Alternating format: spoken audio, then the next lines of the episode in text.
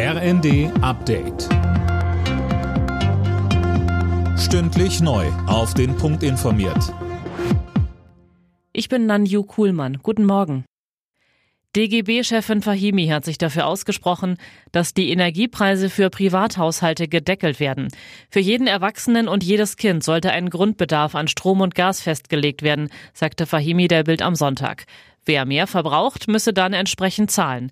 Damit könnte auch ein Anreiz zum Energiesparen geschaffen werden. Außerdem hat sich Fahimi dafür ausgesprochen, dass der CO2-Preis vorerst nicht weiter erhöht wird. Justizminister Buschmann hält im Kampf gegen Corona eine Maskenpflicht ab Herbst wieder für möglich. Das hat er der Welt am Sonntag gesagt, Martin Bauer. Richtig, und zwar mit dem Inkrafttreten des neuen Infektionsschutzgesetzes. Man werde vermutlich noch im Laufe dieses Monats ein Konzept vorlegen.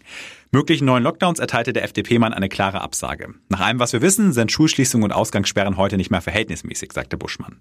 Er kündigte außerdem an, die Datenlage verbessern zu wollen, damit man weiß, wer wegen und wer mit Corona in den Krankenhäusern liegt und wie viele Betten dort frei sind. Immer wieder versuchen Betrüger mit Anrufen Geld zu erbeuten. Dafür geben sie sich teils auch als Polizisten aus.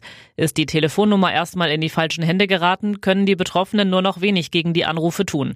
Die Nummer zu wechseln sollte man sich trotzdem gut überlegen, so Julia Rehberg von der Verbraucherschutzzentrale Hamburg. Wenn ich ein Prepaid-Handy habe, dann ist das vielleicht nicht so schlimm, aber wenn mein Vertrag normalerweise vielleicht noch 18 Monate laufen würde, dann sind das ja auch Kosten, die damit verbunden sind, wenn ich dann mir einen neuen Vertrag zulege. Meistens ist es ja auch so, wenn man sich wenig auf diese Anrufe einlässt, dann ebbt das meistens auch nach einer Weile ab. Losglück für die deutsche Handballnationalmannschaft. Bei der anstehenden WM bekommt es die DHB-Auswahl mit Serbien, Katar und einem afrikanischen Team zu tun.